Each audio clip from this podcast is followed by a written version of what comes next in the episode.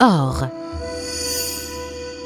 Depuis les temps anciens, j'ensorcelle les gens avec mon attirante couleur jaune, au point que tout au long des siècles, des tentatives ont été faites afin de transformer d'autres minéraux en or, mais sans succès.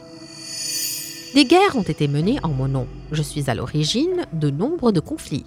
Des peuples se sont enrichis grâce à moi et d'autres ont connu des déboires. Je suis l'or que l'on appelle aussi le métal des rois. Tout le monde sait que je suis le roi qui règne sur le monde de l'orfèvrerie.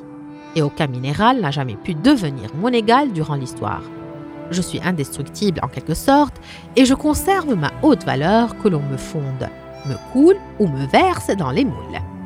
Et au final, j'ai été utilisé en tant que monnaie d'échange entre les nations.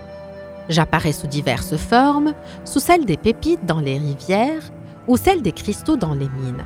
Au fil des siècles, les méthodes de mon extraction minière se sont développées et les gens ont commencé à m'extraire des mines qui ne contiennent que quelques grammes de moi par tonne de minerai. Les principales sources sont les mines des États-Unis, de Russie et d'Afrique du Sud.